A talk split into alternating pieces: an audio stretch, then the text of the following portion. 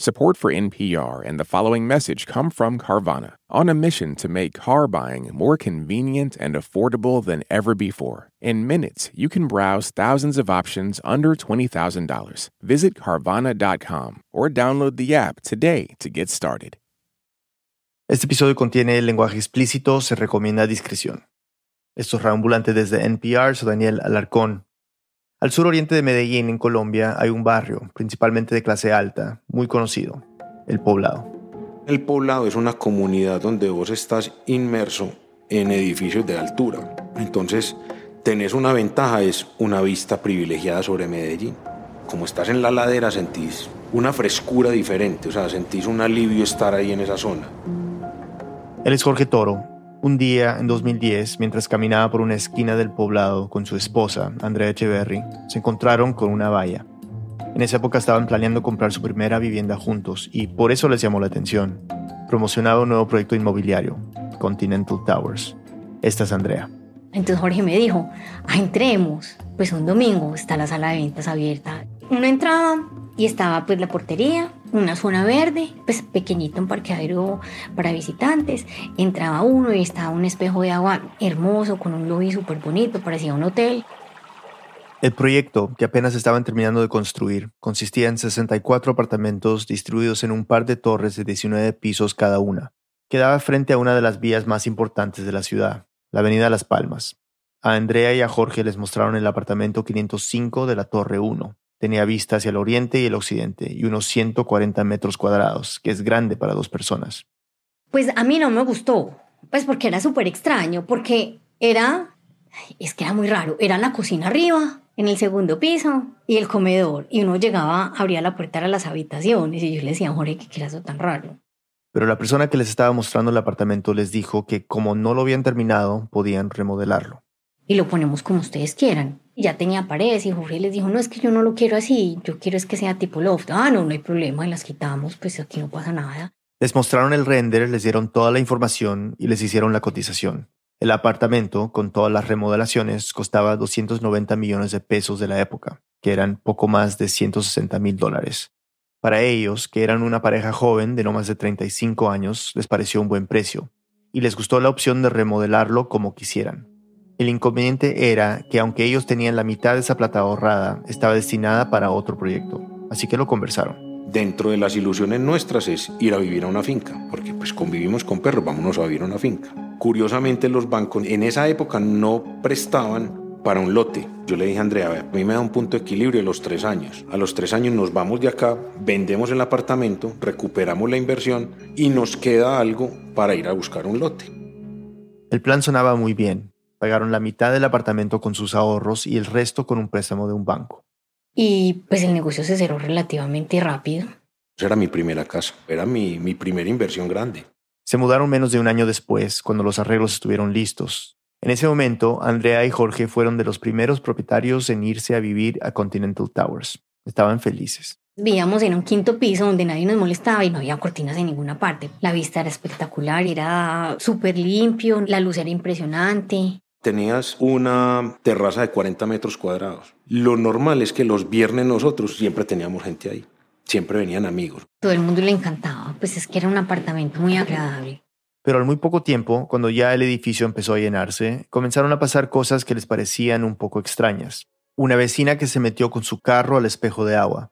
Otro que dejó una vela prendida y se encendió su apartamento o se caían unos por el balcón o se agarraban a puño los otros en la puerta o el que entraba prostitutas al otro apartamento. Todos los fines de semana siempre había algo. Las historias de allá son una cosa de locos. No, eso no era un edificio normal. Eso no era un edificio normal. Es como si tuviera una nube negra encima. Allá pasaban cosas que no pasan en ninguna otra parte. Pero en realidad no les parecían razones tan fuertes como para irse de ahí.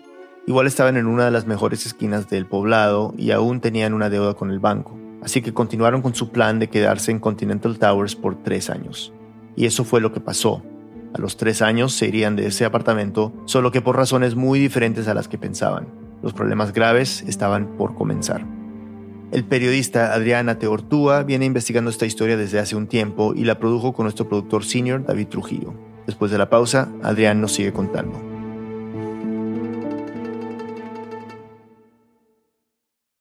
This message comes from NPR sponsor ServiceNow, the AI platform for business transformation. AI is only as powerful as the platform it's built into. Enter ServiceNow. It puts AI to work for people across your business, providing intelligent tools to help remove frustration and supercharge productivity. And all of that is built into a single platform you can use right now. That's why the world works with ServiceNow. Learn more at servicenow.com/ai for people. On It's Been a Minute, we're keeping you in the know when it comes to culture. I break down the latest trends and the forces behind them and introduce you to the creatives who think deeply about how we live today. Come for some good old cultural analysis and have a few laughs with me. Listen to the It's Been a Minute podcast from NPR. This message is brought to you by Wondery. In the climate ravaged year of 2072, the city of Pura protects residents from global catastrophes, but a dark secret threatens Pura's very existence. Binge all episodes of The Last City ad-free right now on Wondery Plus. Pro-Palestinian protests have popped up on college campuses across the country. But from the eyes of students, what are we missing? From the outside, these protests are painted as really violent when that couldn't be further from the truth. I'm Brittany Luce, host of NPR's It's Been a Minute, and I'm inviting you to hear from student journalists who see what the rest of us cannot. On It's Been a Minute from NPR.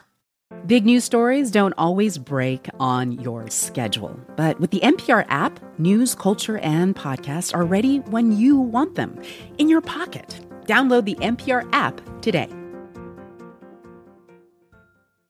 There are a lot of issues on voters' minds right now. Six big ones could help decide the election guns, reproductive rights, immigration, the economy, healthcare, and the wars overseas. On the Consider This podcast from NPR, we will unpack the debates on these issues and what's at stake. You can listen to NPR's Consider This wherever you get your podcasts. Ambulantes, hoy vengo a pedirles su ayuda. Raambulante Studios necesita de su comunidad hoy más que nunca para seguir haciendo periodismo que te informa y te acerca a América Latina.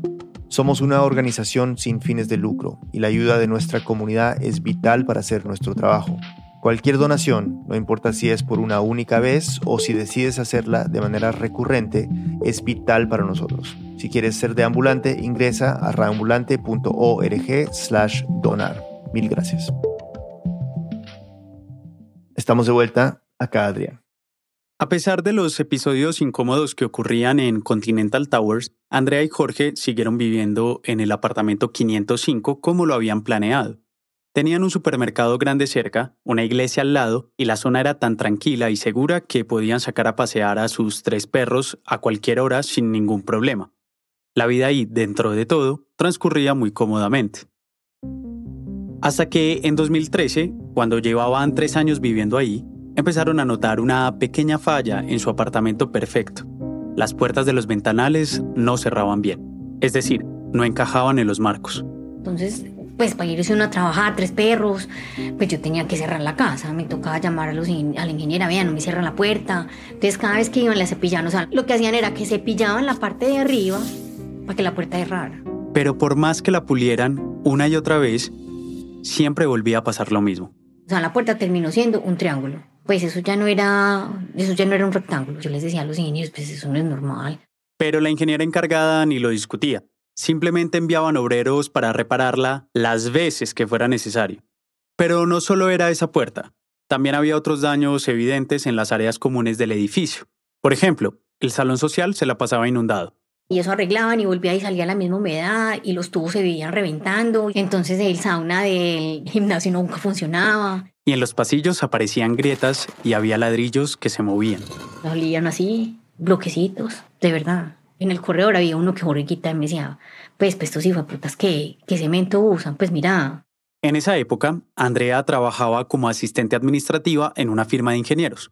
Como los de Continental Towers no les daban explicaciones de los daños, decidió tomarles fotos y mostrárselas a sus compañeros de trabajo. Quería saber qué opinaban y si era normal que este tipo de cosas pasaran. Ellos decían, eso no es normal. Eso está muy raro, esas grietas no deberían de ser, en ese edificio está pasando algo.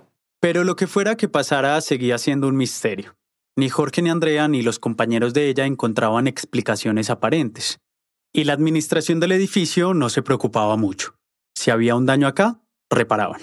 Si había otro acá, reparaban. Otro más, reparaban. Pero la situación se puso mucho más preocupante a mediados de ese año, 2013. Para ese momento, el edificio ya estaba prácticamente lleno. Jorge es aficionado a las motos y esa mañana, cuando entró al parqueadero, vio una que le gustaba mucho. Estaba estacionada al lado de una columna y quiso tomarle una foto. Le estaba tomando una foto cuando sintió un jorión, ¡plim! Acto seguido, la columna me tira un pedazo de concreto. Y le cayó una piedra, unas piedritas, le salpicó. El pedazo me cayó y empecé a tomar fotos. Lo que se veía en las fotos era una pequeña grieta entre la columna y el piso, y una de las esquinas de abajo estaba resquebrajada. Al día siguiente, Andrea se las mostró a uno de sus compañeros de la oficina, un ingeniero. Raúl dijo, ¿en dónde es esto? Y yo en el parqueadero. ¿Pero de qué parte del parqueadero? Y yo del primer piso. Le dijo, Danilo, ven y mira. Entonces Danilo, ¿en qué parte es? Y yo, en el parqueadero, abajo. Margarita, venga, mire. Y entonces ya eran todos mirando y yo, ¿pero qué está pasando? Y entonces ellos todos serios me dijeron, esto es una implosión por compresión. Se tienen que ir ya de ahí.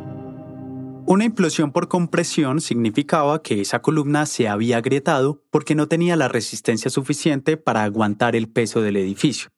Todo parecía tener sentido ahora. Las puertas de los ventanales nunca iban a cerrar bien, las tuberías nunca iban a parar de romperse y los ladrillos no dejarían de agrietarse porque la estructura del edificio, según la foto, estaba cediendo. Andrea llamó a Jorge en ese momento y trató de contarle como mejor podía lo que le acababan de decir. Uno de sus compañeros, desesperado por la gravedad del asunto, le pidió el teléfono para hablar con Jorge. Pásemelo, pásemelo, me decía Danilo. Vea, Jorge, es muy sencillo. Usted tiene dos pies. Si usted le corta en un pie, se cae por un lado. Eso es así. Tienen que hacer algo ya. O sea, ese edificio se va a caer. No, yo estaba paralizada, a mí me dio de todo. Pues vos verlos en ese grado de estrés y todos pegados de una foto, a mí el corazón se me iba a salir. Pues no, yo estaba paniqueada. Jorge decidió hablar con algunos vecinos para ver qué podían hacer. Necesitaban reunirse. El primero en el que pensó fue en un vecino que siempre que lo veía se quejaba. Que el apartamento de él estaba súper deteriorado. El hombre se salía y se rasgaba las vestiduras y decía, es que esto está gravísimo. Los vecinos no le habían prestado atención realmente porque pensaban que sus comentarios podían generar pánico.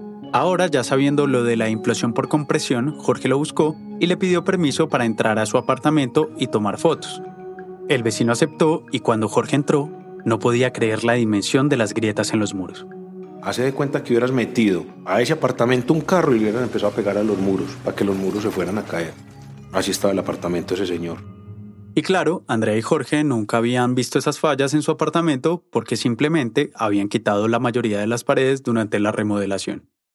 Pero después de ver la magnitud de esos daños, no les quedaban dudas de que muy seguramente había otros vecinos con problemas iguales o peores. Entonces decidieron buscar evidencia. Lo primero fue pedirle a la administración el libro donde recogían las quejas de los propietarios. Cuando yo cojo ese libro, eran 64 apartamentos, 180 reclamaciones. Lo curioso es que empezabas a ver que eran repetitivas, cuatro, cinco veces lo mismo, lo mismo, lo mismo, la misma grieta, la misma fisura, la puerta que abre y después no cierra, o la puerta que vas a salir y no te deja salir porque la puerta está bloqueada. Jorge fue a varios de esos apartamentos a pedir que le dejaran tomar fotos de los daños. Los vecinos, que desde hace mucho pedían soluciones, accedían sin problema. Cuando registró todos los daños, armó una presentación en PowerPoint y con los vecinos pidieron una reunión extraordinaria a la Junta Administrativa de Continental Towers. La aceptaron rápidamente y convocaron no solo a los propietarios de los apartamentos, sino a los representantes de la firma constructora del edificio, Constructora de Obras, o mejor conocida por sus siglas, CDO. Andrea y Jorge sabían de esa constructora incluso antes de comprar el apartamento. De hecho, ese fue un factor que les dio seguridad para firmar el contrato, porque es una empresa muy reconocida en Medellín desde hace varios años. Su fundador, Álvaro Villegas, además de ser ingeniero civil y un empresario importante en la región, fue alcalde de Medellín, gobernador del departamento y presidente del Senado de la República. Y aquí hay que explicar un detalle. Para hacer la construcción de Continental Towers, CDO había creado una figura jurídica diferente, algo así como una empresa de papel, es algo que suelen hacer las constructoras con cada proyecto para que, en caso de que algo malo pase, no resulte comprometida la empresa matriz. En este caso, la figura jurídica se llamaba Alsacia CDO y era la directamente responsable de todos los asuntos administrativos del edificio. Recuerden ese nombre, Alsacia CDO, porque va a ser importante después. Volvamos al momento de la asamblea extraordinaria. A esa reunión, además de los propietarios, fueron tres representantes de CDO. El gerente, Pablo Villegas, que es hijo del fundador. Su mano derecha y directora de obra de la compañía, María Cecilia Posada. Y Jorge Aristizábal, el ingeniero calculista de esa obra, es decir, el responsable de calcular y gestionar los materiales y las cantidades necesarias para la construcción del edificio. Era la primera vez que muchos en esa reunión los veían. La asamblea extraordinaria empezó. Los vecinos les mencionaban a los de CDO los múltiples daños, las reparaciones inútiles que habían hecho los ingenieros y les preguntaban directamente si existía la posibilidad de que esto fuera peligroso. Andrea y Jorge se acuerdan muy bien de la actitud despreocupada y hasta burlona que tomaron los de CDO, particularmente de un gesto que tuvo Aristizábal, el calculista. Se paró y hacia el piso brincando y le decía, ustedes vienen a los edificios más seguros del mundo. Así súper arrogante. Pero el tono burlón les cambió cuando Jorge empezó a mostrarles la presentación en PowerPoint que había preparado. La cereza del postre fue cuando yo les mostré la última foto y tenía la columna reventada. Les dije, entonces esto también es del edificio más seguro del mundo. Esa gente inmediatamente se empezaron a mirar entre ellos. Esos manes se paniquearon. El Aristizábal dejó de hacer sus chistecitos y Pablo Villegas no hacía sino míreme, míreme, míreme. Y María Cecilia no sabía dónde meterse. Esa columna, la misma que le había escupido un pedazo de concreto a Jorge, era la prueba reina de todo lo malo que estaba pasando en Continental Towers. A los de CDO no les quedó otra y accedieron a lo que Jorge y Andrea ya sabían que se tenía que hacer, un estudio de patología. Los compañeros ingenieros de Andrea ya les habían explicado que, básicamente, se trataba de estudiar la estructura y los materiales con los que se construyó el edificio para determinar una solución a las constantes fallas que se presentaban. Cuando se terminó la reunión, le pidieron a Jorge que los llevara al punto exacto donde estaba la columna.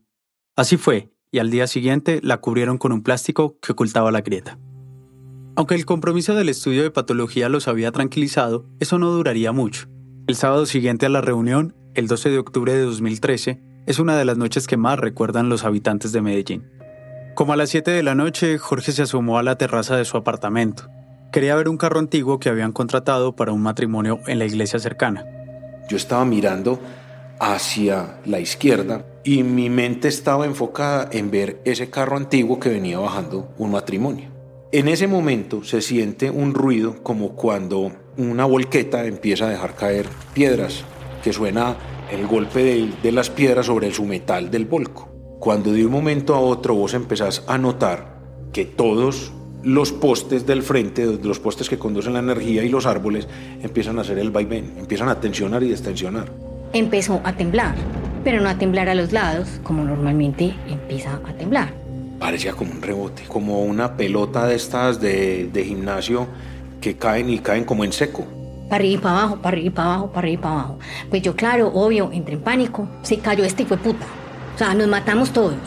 Entonces me agarró duro y me dijo, chaquetas, Collares perros nos fuimos. Salieron corriendo con sus tres perros. Bajaron por las escaleras en medio del pánico de los demás vecinos que, como ellos, también huían sin entender exactamente qué estaba pasando. Fueron de los primeros en estar abajo. Yo recuerdo cuando salí, venía saliendo un agente del parqueadero de Space y decían, esto se prendió, esto se prendió.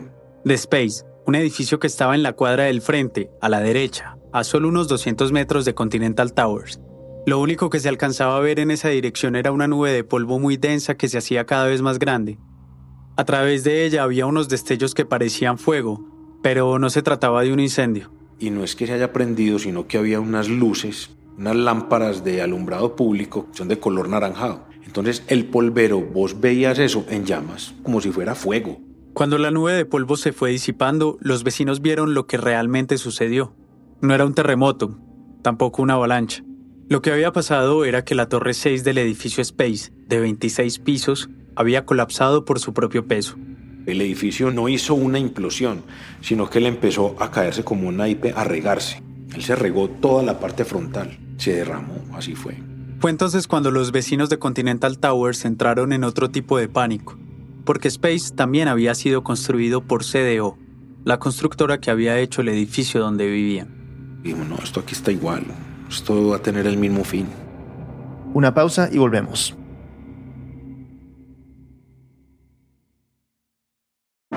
These days, news comes at you fast. But the truth? Getting there takes time. There's something that hasn't been disclosed yet. Embedded is a podcast that takes the time to look beyond the headlines. How how did this happen? How did we get here? With original documentary storytelling. Listen to NPR's Embedded wherever you get your podcasts. Jasmine Morris here from the StoryCorps podcast. Our latest season is called My Way. Stories of people who found a rhythm all their own and marched to it throughout their lives. Consequences and other people's opinions be damned. You won't believe the courage and audacity in these stories. Hear them on the StoryCorps podcast from NPR. On NPR's Throughline, we cannot function for 24 hours without cobalt because it's in our smartphone, our tablet, our laptop.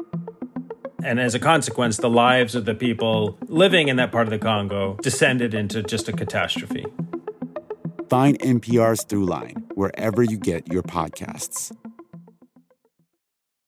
On Wildcard, the new podcast from NPR, you'll hear people like comedian Jenny Slate reflect on their lives. What is something you think about very differently today than you did 10 years ago? Dressing, like not salad dressing. I've always loved it and I'll never stop. Dressing my body. That's all part of the new game show Wildcard, only from NPR. Listen wherever you get your podcasts. Todo el mundo necesita un poco de ayuda de vez en cuando, desde dormir bien hasta ahorrar dinero, criar hijos y mucho más. En el podcast Life Kit de NPR hablamos con expertos para darte los mejores consejos de cómo navegar la vida. Do you ever wish you could get your stories in three hours rather than three minutes? Or maybe you're sick of doom scrolling, getting your news in bits and pieces. That is where Embedded comes in. We bring you documentary series that will change the way you think about things. Find us wherever you get your podcasts. Estamos de vuelta en Ambulante. Soy Daniel Alarcón. Antes de la pausa, Andrea, Jorge y otros habitantes de Continental Towers acababan de presenciar la caída de la torre 6 del edificio Space el 12 de octubre de 2013. Andrea estaba allí, a unos metros, y recuerda bien lo que se sentía en esos primeros momentos después del derrumbe. Era una sensación de soledad y un silencio. Ustedes no se alcanzan a imaginar la tristeza que se sentía. Era horrible. Empezó a llover y la gente de los edificios vecinos sacó ropa para los que habían logrado salir de Space. Llegaron ambulancias, paramédicos, bomberos, rescatistas. Todo fue muy, muy triste. Ya ver llegar los perros, empezar a buscar cuerpos. Y nadie quería subir al apartamento, pues ya era de madrugada, lloviendo, y pues que va a dormir uno. Y menos sabiendo que CDO era la misma constructora de su edificio, que tantos problemas estaba teniendo. Adrián nos sigue contando. La lluvia complicó muchísimo los intentos de rescate. La atención del país sigue concentrada en Medellín, donde los organismos de socorro adelantaron durante toda la noche labores de búsqueda de las personas desaparecidas en el conjunto residencial Space. Donde... Ni Andrea, ni Jorge, ni sus vecinos sabían que hasta el día de su caída, los habitantes de Space habían vivido exactamente lo mismo que ellos. Desde su construcción y durante los últimos dos años venían haciendo reclamos constantes por fallas estructurales. Así que un noticiero de la ciudad hizo una nota al respecto el 11 de octubre, justo un día antes del colapso. Este es un testimonio de una de las residentes. Cada uno de los apartamentos de nosotros ha sufrido grietas profundas, los closets y las puertas están colgadas, han pasado pues cosas que venimos eh, hablando con la constructora hace mucho y que no han sido, pues, o sea, algunas han sido atendidas, pero hemos... Ese mismo día, funcionarios del Departamento de Gestión de Riesgo y Desastres, DAGRED, fueron a Space para revisar los daños que reportaban los habitantes. En esa inspección descubrieron una falla por compresión en una columna estructural de la Torre 6, una falla muy parecida a la que había fotografiado Jorge en Continental Towers. Los representantes de la constructora CDO también estuvieron ahí y dijeron que no existía ningún riesgo. Mencionaron el premio de arquitectura que había ganado Space hacía poco y recordaron la experiencia y el prestigio de la compañía. Jorge Aristizábal, el ingeniero calculista y que, recordemos, fue el que les dijo a los habitantes de Continental Towers que estaban en uno de los edificios más seguros del mundo, también salió en el noticiero. Ahí aseguró que no había nada de qué preocuparse. Se presentó un evento en un elemento puntual de la estructura que estamos trabajando en su reparación, pero no implica en absoluto ningún peligro de colapso del edificio, ni de seguridad para las personas, ni pasó nada pues, de que lamentar. Afortunadamente al Dagret sí le pareció grave la situación y ordenó la evacuación inmediata de la Torre 6. Gracias a esa decisión se salvaron muchísimas vidas, pero no todas. De las 14 personas que estaban en el edificio cuando se vino abajo, solo sobrevivieron dos. Tres días después del colapso, encontraron a la primera víctima mortal, Juan Esteban Cantor, un joven de 23 años, habitante de Space, que estaba estacionando su carro en el parqueadero de la Torre 6 cuando colapsó. Su amigo, Felipe Ocampo, sobrevivió porque el impacto lo expulsó del edificio. Durante esta semana fueron apareciendo los demás. En total, pasarían 10 días para conocer el saldo final. 13 personas bajo los escombros, de las cuales solo sobrevivió una, el vigilante Jader Lopera, de 24 años. Entre las víctimas mortales había nueve trabajadores contratados por CDO, entre ingenieros y obreros, que intentaban reparar las fallas. Un esfuerzo inútil, claro, porque, según explicaron los estudios técnicos después del colapso, la estructura estaba mal construida desde el principio y la probabilidad de falla era casi del 100%. Las otras dos víctimas eran vigilantes de esa torre. Uno de ellos era Jesús Adrián Colorado, quien fue rescatado con vida.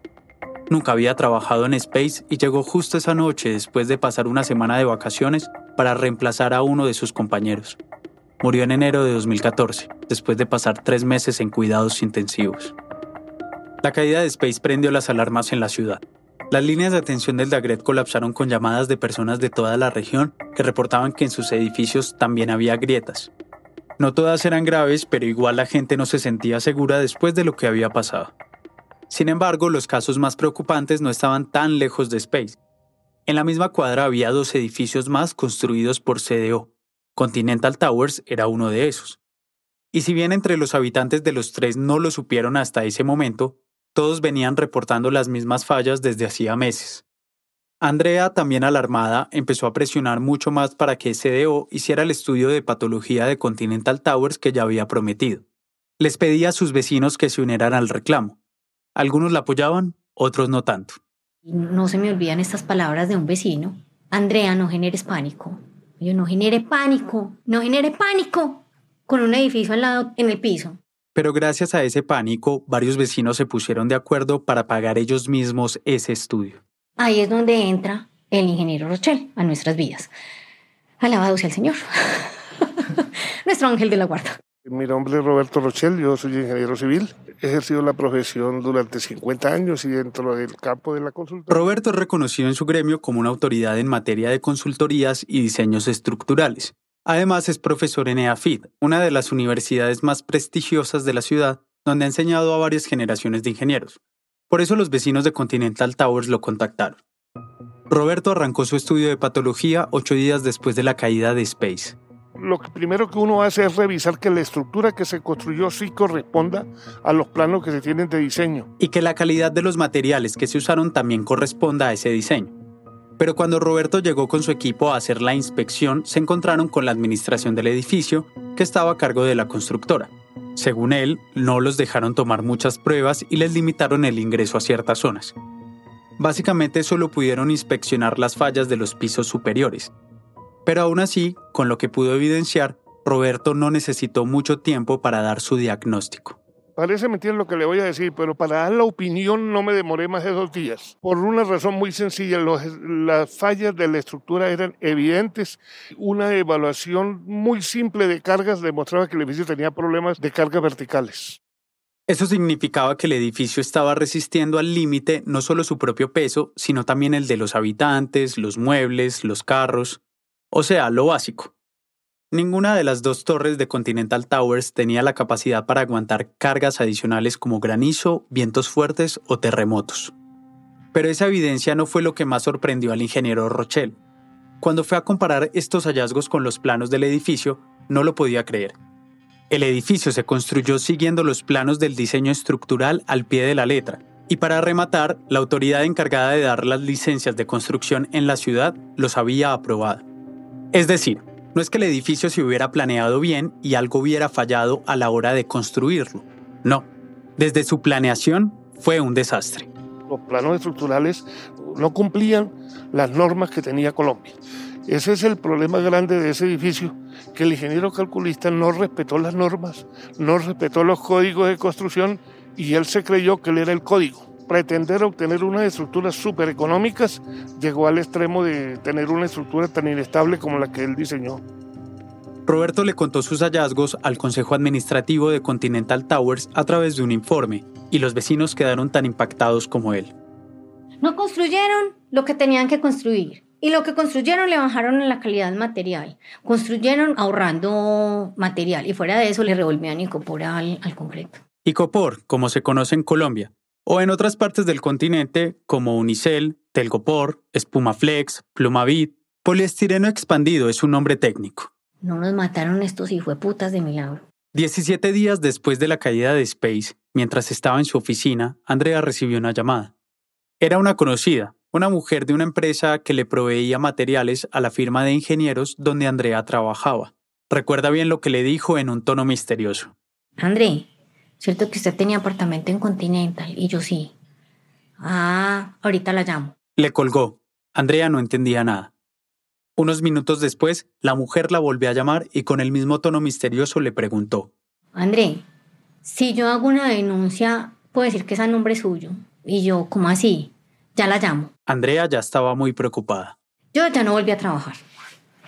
Yo ya estaba con caminadera. A la tercera llamada, la mujer le habló claramente. André, vea, le voy a contar la verdad. Resulta que un ingeniero terminó haciéndonos una consulta. Acá tenemos la modelación y Continental se va a caer. Ese ingeniero era Roberto Rochel. Durante el estudio de patología había llamado a diferentes proveedoras para comparar la calidad de los materiales que había usado CDO. Cuando les envió los cálculos de la construcción de Continental Towers, se dieron cuenta de todo. La mujer continuó explicándole a Andrea. Yo voy a hacer un escándalo en la alcaldía, pero no puedo hacer el escándalo a nombre de la empresa. O sea, mejor dicho, tengo que mostrar qué está pasando, pero tengo que hacer la denuncia al Dragret, pero tiene que ser un propietario. El DAGRET, el Departamento de Prevención de Desastres. Andrea no lo dudó, le dio luz verde nombre, cédula, y me dijo, alguien que esté dispuesto a ir ya en este instante al edificio con unos del Tagre. Para confirmar las fallas y tomar decisiones. Andrea le dijo a Jorge que fuera y así lo hizo. Les mostró todos los daños en las áreas comunes y los acompañó a cada apartamento para que vieran las grietas. Después de una inspección de tres a cuatro horas, se fueron sin decir nada. Un rato después, la mujer volvió a llamar a Andrea. Los van a evacuar, esté preparada, si no es esta noche es mañana por la mañana. Y yo, ¿qué? Me dijo, André, se fue y sacó toda la casa, ya. Andrea salió corriendo para su apartamento. Lo único que ella y Jorge podían hacer era sacar sus cosas. Yo lo primero que saqué fue escrituras, pasaportes, o sea, todos los documentos, toda la ropa. Jorge hacía así, y me tiraba. Y yo empacaba, emborrollaba y bajaba. Llenaban el carro hasta donde podían y llevaban las cosas a la casa de los papás de Andrea. Luego volvían por más. Muchos vecinos detrás me decían, André, ¿qué está pasando? Y yo nos van a evacuar, hombre. ¿Qué estás haciendo aquí? Andan para acá. Las escrituras, los pasaportes, lo que necesites ya. A eso de las 7 de la noche, los funcionarios del DAGRET llegaron a anunciar oficialmente la evacuación inmediata. Pasaron apartamento por apartamento dando las mismas indicaciones. A cada persona le daban un par de bolsas de basura y le anunciaban que tenían unas pocas horas para recoger las pertenencias que pudieran e irse del edificio cuanto antes. Habían pasado dos semanas desde la caída de Space y con esta evacuación tan repentina no les cabía otra opción en la cabeza. Su edificio iba a terminar igual. Andrea y Jorge ya habían logrado sacar varias de sus cosas. También algunos de los vecinos con los que habían alcanzado a hablar, pero había otros que apenas llegaban de sus trabajos y no tenían tiempo ni para asimilar la noticia. Uno lo vive como en cámara lenta, o sea, todo el mundo en pánico, todo saliendo con los perros, con los animales, el caos, carros para adentro, carros para afuera. Se acuerda de ver a una vecina salir solo con una muda de ropa y una botella de whisky. También tuvo que ayudarle a otra a encontrar su carro porque en medio del pánico no se acordaba dónde lo había dejado. Los del Dagret no les decían si los iban a dejar volver o no. Cuando les preguntaban qué iba a pasar, solo respondían una cosa. Hay que evacuar hay que evacuarlos, vamos a llevar a un hotel y vamos a resolver en el camino, vamos a ver qué pasa. Y Jorge me decía, aquí no vamos a volver. Hágase de una vez a la idea que aquí no volvemos. Yo le decía, no es que yo lo tengo muy claro, yo sé que aquí no vamos a volver. CDO gestionó el hospedaje de los habitantes de los 64 apartamentos evacuados de Continental Towers. Esa noche terminaron en un hotel que acababa de abrir sus instalaciones para que pudieran estar ahí mientras se resolvía la situación. Entre todos compraron algo de comida y se acomodaron como pudieron pues todo el mundo con caminadera, pues quién iba a dormir. Pues es que era como un desconcierto que no sabíamos qué hacer. O sea, te quedaste sin casa, no sabes qué va a pasar. Al otro día, como nadie les daba explicaciones de nada, decidieron organizarse. Un grupo de vecinos se encargó de recoger la información de todos y armar una base de datos. Otro se enfocó en las comunicaciones y en hablar con los medios. Un tercer grupo se dedicó a analizar la forma como podrían enfrentarse a CDO. Este es Jorge otra vez. Fue bien interesante porque al convivir en el hotel empezamos a hacer reuniones todos los días por la noche. A ver cómo íbamos a enfrentar este pelear contra una constructora que en ese momento era muy poderosa. El Dagret solo les dio una información certera. A partir de ese momento, se programarían turnos cada semana para que, apartamento por apartamento, los habitantes de Continental Towers volvieran al edificio y sacaran sus pertenencias en máximo cuatro horas. Durante dos semanas, las 45 familias evacuadas de la urbanización Continental Towers podrán retirar la totalidad de sus enseres. La constructora CDO se encarga del trasteo y en cada entrada... Cuando les tocó el turno a Andrea y a Jorge, había pasado un mes desde que llegaron al hotel. Ellos habían alcanzado a sacar más cosas que otros vecinos el día de la evacuación, pero eso no facilitó las cosas. Todo el proceso fue muy incómodo. Nos hicieron sentir como si hubiéramos hecho algo malo. Pues era una ingeniera detrás de uno, haciendo inventario de lo que sacábamos de mi casa. Pero todo era de ellos, así que se fueron preparados para llevarse lo que faltaba. No querían dejarles nada a CDO. Por eso aprovecharon a sacar lo que podían, con destornilladores y llaves inglesas en mano. Desde el sofá de cuero rojo capitonado de más de dos metros de largo que tuvieron que sacar por la terraza, hasta el calentador de agua incrustado en la pared. De resto todo quedó ahí, que temas de iluminación, el cableado, el cobre, las tuberías, todo eso quedó ahí metido. En todo ese tiempo nunca hubo una respuesta oficial a las preguntas de los propietarios sobre qué pasaría con sus apartamentos. La constructora solo repetía lo que ya les habían dicho las últimas tres semanas, que ellos se encargarían de arreglar el edificio, pero no decían cómo. Mientras aclaraban algo, muchos de los propietarios decidieron irse provisionalmente donde familiares, otros se fueron a vivir a lugares arrendados.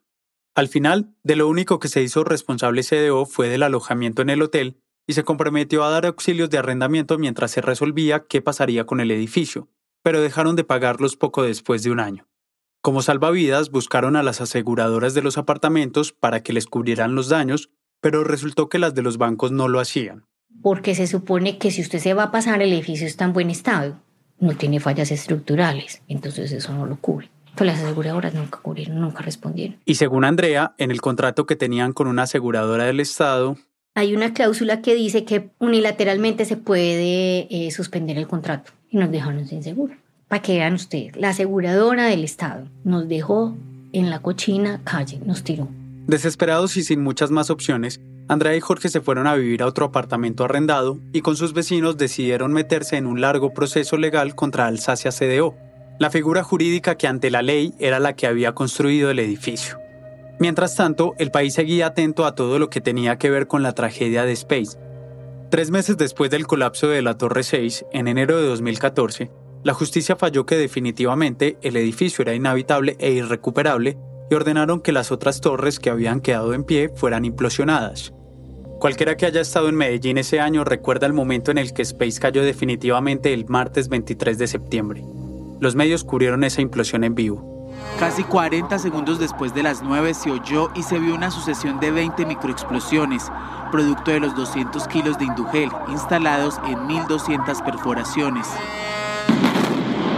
En seis segundos se derrumbaron las cuatro torres que permanecían en pie. Pero los problemas de Continental Towers estaban lejos de desaparecer. Esa misma semana de la implosión de Space, recibieron la única propuesta de solución por parte de CDO, repotenciar el edificio. Es decir, reforzar su estructura para que pudieran habitarlo de nuevo, algo que también propusieron en su momento en el caso de Space. Los propietarios rechazaron rotundamente la propuesta en dos ocasiones. Por un lado, las adecuaciones eran absurdas. Que es el caso mío. Atravesada una columna en la puerta y así por el estilo. Terrazas que les atravesaba una viga horizontalmente a un metro de altura. Y por el otro, ya el ingeniero Roberto Rochel lo había dejado claro. ¿Cómo vamos a reforzar un edificio que no resiste su propio peso? El ejemplo más claro es como si uno naciera con un esqueleto que no aguantara el peso de uno. Ahí no hay nada que hacer. Para mayo de 2015, CDO seguía empeñado en decir que esa era la única salida que les podía ofrecer a los propietarios. Y ellos, mientras insistían en la pelea judicial, tenían que lidiar con la bola de nieve en la que se habían convertido sus problemas. Ya llevaban casi un año y medio sin vivienda, algunos estaban en casas ajenas o rentando otros espacios. Y lo peor de todo es que tenían que seguir pagando los impuestos de sus apartamentos y las deudas que muchos habían adquirido con bancos para comprarlos. Tuvieron que esperar hasta mediados de 2015 para que la justicia por fin los citara a audiencias. En representación de Alsacia CDO, la figura jurídica a la que habían demandado, solo fueron sus abogados. En el caso de las víctimas, estaban casi todos los propietarios de los 64 apartamentos evacuados. Todos dieron sus testimonios, testimonios demoledores.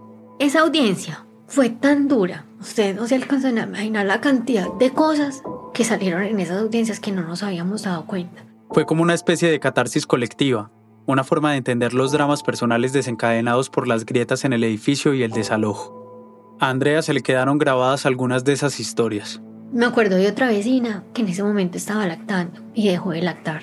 No pudo volver a alimentar a su bebé porque el estrés fue tan horrible que no, no le salía, no fue capaz. O el caso de Sergio, otro vecino al que le descubrieron cáncer. Y fue muy duro porque no habíamos visto a don Sergio en mucho tiempo. Fue muy duro verlo así. Él decía, me voy a morir y no nos van a pagar. Y don Sergio murió y no, no alcanzó a ver nada. Después de una serie de audiencias larguísimas que se extendieron durante dos meses, el 22 de enero de 2016 lo citaron para dar el veredicto. Cuando él empieza a leer ese fallo, éramos todos vea con el corazón aquí. Y como pocas veces pasa en Colombia, la justicia falló con contundencia a favor de los afectados. Les digo la verdad, yo no pensé que fuéramos a ganar. El juez le ordenó algo muy claro a la constructora. Pues devuelvan la plata, ustedes hicieron un producto de mala calidad que no cumple con lo mínimo entonces tienen que hacer ese reembolso a toda la gente. Pero el fallo no solo ordenaba que Alsacia CDO tenía que reembolsar el valor de cada uno de los 64 apartamentos, sino que también debía pagar las remodelaciones que los propietarios hubieran hecho, más las indemnizaciones por daños morales y económicos causados en los últimos dos años y medio tras el desalojo. La cifra llegaba a los 13.400 millones de pesos, casi 4 millones de dólares. La máxima autoridad del tribunal que dio el veredicto lo calificó como histórico. Nosotros en nuestro proceso dictamos la sentencia y esperamos que la constructora de, muy buena fe eh, la cumpla. También esperamos que el proceso que se adelanta en super sociedades sea de la manera más favorable a todos, incluyendo a estos consumidores. Las supersociedades o superintendencia de sociedades es la entidad que vigila y controla a las sociedades comerciales en Colombia como Alsacia CDO. Aunque era un fallo en firme, es decir, que no se puede aplicar ningún otro recurso legal para cambiarlo, CDO no lo acató y apeló la decisión. Mientras tanto, siguió presionando durante seis meses más para que les aprobaran la licencia de repotenciación. Pero nuevamente la justicia falló a favor de los propietarios de Continental Towers, y a mediados de 2016 dio la razón más contundente para que la propuesta de la constructora fuera rechazada. Simplemente era inviable desde todo punto de vista. Dada la presión mediática, la presión del alcalde y de todo el mundo pendiente del tema, fueron súper rigurosos. A ellos le negaron la licencia cuatro veces. Si todavía quedaba alguna duda de la culpabilidad de CDO, finalmente fue reconfirmada el 7 de septiembre de 2016, ocho meses después del primer fallo. En ese momento, la justicia resolvió la apelación que interpuso la constructora y volvió a darles la razón a los copropietarios en segunda instancia. Es decir, CEDO tenía que pagar. Punto. Bueno, no exactamente CEDO, sino la empresa de papel que había creado para la construcción de Continental Towers, Alsacia CDO. Y aún con dos fallos en su contra, la respuesta que dieron fue inesperada. Se declaran en quiebra. Era una estrategia de CDO de la que Jorge, Andrea y los propietarios de Continental Towers apenas estaban dando cuenta. En los seis meses que pasaron, mientras la justicia les respondía que no podían apelar y se resolvía lo de la licencia de repotenciación, la constructora empezó el proceso de liquidación de Alsacia CDO. Eso significó que cuando la Superintendencia de Sociedades intervino, lo único que pudo hacer fue intentar repartir la plata que quedaba de la empresa de papel en el orden que dice la ley. Primero deben pagarles a los empleados, luego siguen las deudas con el Estado, después entran los créditos administrativos y otras categorías hasta finalmente llegar a lo que les exigía la demanda. Pero la plata pues obviamente no llegó hasta allá, no llegó ni siquiera al, pago administrativo. Al final, lo único que obtuvieron de toda su batalla judicial de tres años fueron dos papeles en la mano que decían que habían ganado, pero que nunca nadie hizo cumplir. No es que eso no le digo de putas, es que O sea, estamos en Colombia, dejaron que sacaron la plata, la superintendencia de sociedades no hizo nada, no les bloquearon las cuentas. Y como si se tratara de un juego absurdo de Monopoly, lo único que les dieron a los propietarios de Continental Towers fueron partes de la propiedad de apartamentos del edificio que CDO nunca pudo vender. En otras palabras, repartieron entre los afectados porcentajes de apartamentos que nunca nadie iba a habitar. Pa' colmo de males. O sea, como si nada de todo lo que nos está pasando es suficiente, tengo un apartamento y un pedazo de otro más. O sea, es que esto no tiene... es ridículo. Las noticias sobre CDO siguieron llegando. En 2018, cinco años después de la caída de Space y del desalojo de Continental Towers, la justicia condenó a Pablo Villegas, María Cecilia Posada y Jorge Aristizábal por el homicidio culposo de Juan Esteban Cantor, el único residente de Space de las 12 víctimas fatales que murieron en el desplome de la Torre 6. Era la primera vez en Colombia que se daba una condena de este tipo por el colapso de un edificio. La pena fue de cuatro años de prisión domiciliaria unos 15 mil dólares de sanción económica para cada uno y se les prohibió ejercer sus profesiones durante cinco años. Por otro lado, a los propietarios aún les deben el 60% de la indemnización que exigió la justicia por la pérdida de sus apartamentos. Ese mismo año, las autoridades ordenaron la evacuación de otro edificio llamado Bernavento, en el que también había participado el calculista Jorge Aristizábal. A diferencia de Continental Towers, en este caso, la repotenciación sí fue aprobada por los propietarios, quienes además tuvieron que pagarla. Pero los resultados fueron tan desastrosos que el edificio tuvo que ser implosionado en menos de dos meses. Al final, los condenados solo estuvieron un año y medio en casa por cárcel. Les concedieron la libertad porque negociaron, bajo cláusula de confidencialidad, una indemnización mayor con la familia de Juan Esteban Cantor, lo cual en Colombia se puede considerar como una reparación integral. Intentamos hablar con ellos, pero desde que quedaron en libertad se alejaron de los medios. Intenté comunicarme con Pablo Villegas, pero nunca respondió ni a mis llamadas ni a mis chats. Pero la odisea de los propietarios de Continental Towers no terminó ahí, aun cuando de su caso poco o nada se siguió hablando. Nunca pudieron regresar, ni siquiera para sacar las cosas que muchos habían dejado. Para hacer cualquier ingreso al edificio abandonado, debían tener la aprobación simultánea de la Superintendencia de Sociedades, del DAGRED y de la policía y sin embargo esa burocracia no fue impedimento para que el edificio fuera saqueado por ladrones día y noche durante seis años de abandono. El edificio fue completamente abandonado, descuidado por completo y dejado a su suerte. Ya se estaba metiendo gente a vivir allá. Todo el que quería podía entrar allá. Eso sí, nosotros los propietarios no podíamos entrar. Y la situación empeoró en 2020, cuando llegó el confinamiento por la pandemia. En vista de que estábamos todos encerrados, aprovecharon para desvalijar el edificio. Los ladrones lograron sacar todo lo que los antiguos habitantes no pudieron, y mucho más.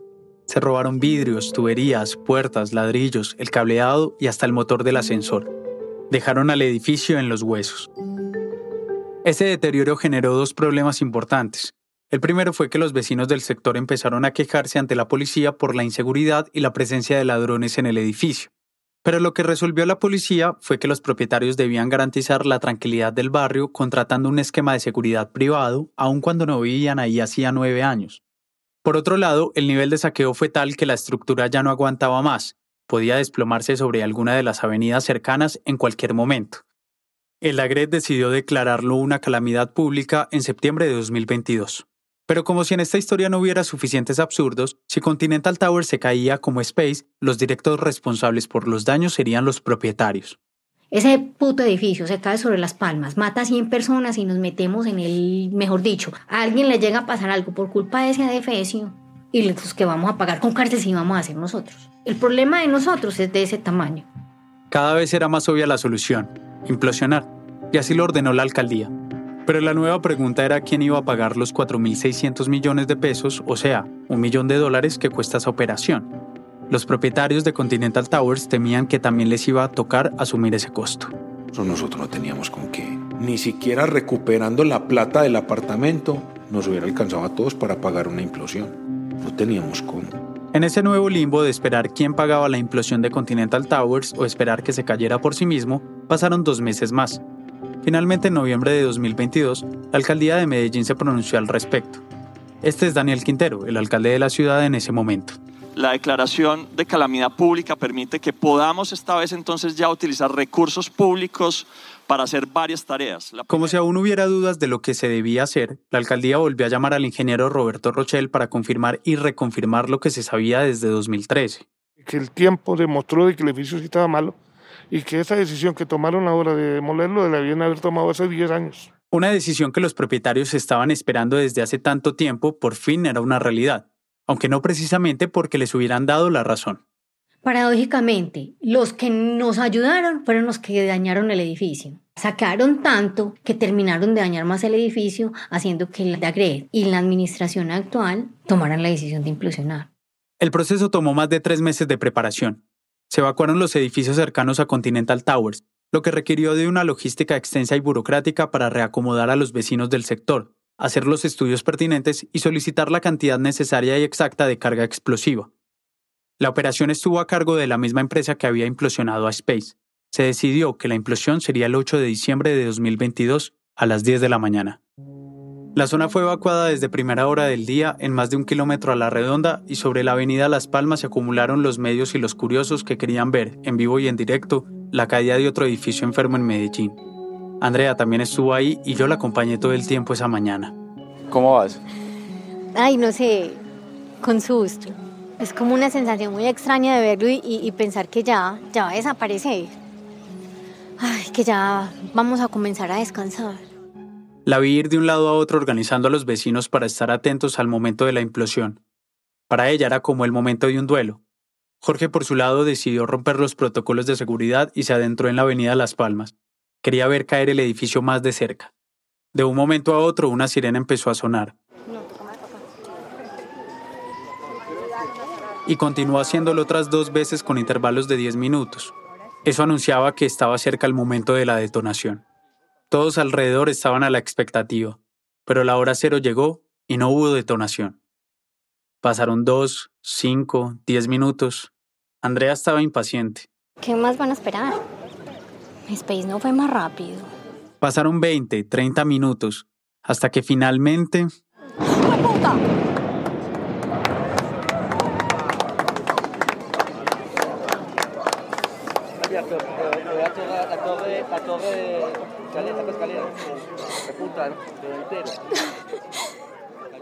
Hay una sensación extraña en ver la implosión de un edificio, sobre todo uno tan grande como Continental Towers.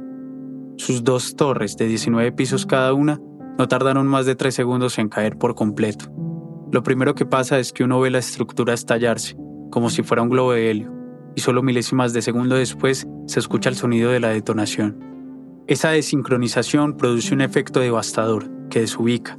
En esos pocos segundos es como si el cerebro no asimilara que ese objeto que uno está mirando fijamente ya no está, como si fuera un truco de magia. Simplemente uno no puede creer que ahora sea solo una nube de polvo. Andrea tampoco podía creerlo. Mientras asimilaba que el edificio había desaparecido, los medios corrieron a apuntarla con cámaras y micrófonos para registrar su reacción. Andrea, cuéntanos, ¿cuáles son esos sentimientos encontrados que tienes en este momento? Ay, yo no está. No, se me quita un peso de encima. Solo quiero como ya continuar, ya, ya no está. Lo que tanto daño y tanto sufrimiento nos causó ya no está. En el momento en que el edificio se desplomó, ¿qué sentiste? Ay, como un hueco en el corazón. Yo sé que nos va a ir bien, vamos a recuperar nuestro dinero. Sin embargo, la caída de Continental Towers no ha sido el fin de los problemas de Andrea y Jorge. Hoy viven fuera de Medellín en una finca pequeña sin acabados y el banco los sigue presionando para pagar la deuda de un apartamento que todo el mundo en Colombia sabe ya no existe. Ah, no, esa pesadilla sí peor. Todos los días me llaman del banco. A ellos se les hizo un ofrecimiento y no les sirve nada. A ellos lo único es págueme toda la plata que me debe y se acabó. Para el banco simplemente si usted se tiene que ir a vivir debajo de un puente y págueme mi plata, páguele y vaya a vivir debajo del puente, que eso no es problema de nosotros. Entonces yo les digo, no, es que yo ya perdí todo. En este momento siguen en otro lío judicial para poder salir de esa deuda. Esperan que les vuelvan a dar la razón, como en los otros casos que han resuelto en estos 10 años a punta de insistencia. Aún así, para Andrea y Jorge no es suficiente. Para ellos y para el resto de copropietarios de Continental Towers aún falta justicia. Hasta el momento se ha comprobado que 11 de los edificios de CEO tenían problemas estructurales graves Y aunque el único caso en el que hubo víctimas mortales fue el de Space, los constructores sabían perfectamente que esa era una posibilidad en cada uno de esos proyectos. A mí que no me vengan a decir que no sabían qué estaba pasando. Si vos tenés la misma patología, no me vengas a decir que no sabes qué está pasando. Y esas personas no deberían de tener permiso para construir ni para mover un puto ladrillo. Pues perdón, pero es así. No deberían de levantar un puto ladrillo, ni en este país ni en ninguna parte. Y deberían de estar en la cárcel. Eso es un intento de homicidio, porque sabían lo que estaba pasando. Y claro, falta que les paguen la plata, lo que ellos llevan pidiendo desde hace una década. Cuando cerramos esta historia, ninguno de los propietarios había recibido el dinero que invirtieron en los apartamentos, ni en las remodelaciones, ni en las reparaciones por los daños causados, tal como lo ordenó la justicia. Es que eso es lo que nosotros reclamábamos. Devuélvanos en ese momento la plata que nosotros invertimos aquí para nosotros salirnos del problema. Nosotros le entregamos lo que le demos al banco y con lo que nos quedó, todo resolvemos. Pero en una década han aumentado las deudas y los costos de vida. En este momento, si ellos nos devolvieron la plata, eso ya no alcanza para nada. Seamos realistas. Esto nunca debió haber pasado. ¿eh? Y pasó. O sea, todo lo que no debe ser fue. Eran nuestros ahorros los que estaban ahí. No era más. O sea, estábamos jugando a lo seguro. Y no fue seguro. Con la implosión de Continental Towers, los dueños esperan dejar de pagar administración y solo se preocuparían por algunos impuestos. También piensan vender el lote y recuperar algo del dinero que perdieron. Pero aún si eso sucediera, el problema va más allá de Continental Towers. Hoy en Medellín y su área metropolitana hay 22 edificios con problemas estructurales, incluidos los de CDO. A estos los han llamado edificios enfermos. En 2016, el Congreso aprobó la llamada Ley de Vivienda Segura, o Ley Anti-Space, para, entre otras cosas, proteger a quienes compren vivienda, aumentar la seguridad de los edificios y fortalecer a las instituciones que dan los permisos de construcción. El periodista Adrián Ateortúa es de Medellín y vive en Bogotá. Coprodujo este episodio con nuestro productor senior David Trujillo, también vive en Bogotá. Esta historia fue editada por Camila Segura, Bruno Celsa hizo el fact-checking, el diseño sonidos de Andrés Aspiri y Ana Tuirán con música original de Ana. El resto del equipo de Rambulante incluye a Paola Leán, Lisette Arevalo, Pablo Argüelles, Aneris Casasus, Diego Corso, Emilia Arbeta, Camilo Jiménez Santofimio, Remy Lozano, Selene Mazón, Juan David Naranjo, Ana Páez, Melissa Rabanales, Natalia Ramírez, Laura Rojas Aponte, Natalia Sánchez Loaiza, Barbara Sawhill, Elsa Liliana Ulloa y Luis Fernando Vargas. Carolina Guerrero es la CEO. Es un podcast de Studios. Se produce y se mezcla en el programa Hindenburg Pro. Cuenta las historias de América Latina. Soy Daniel Alarcón. Gracias por escuchar.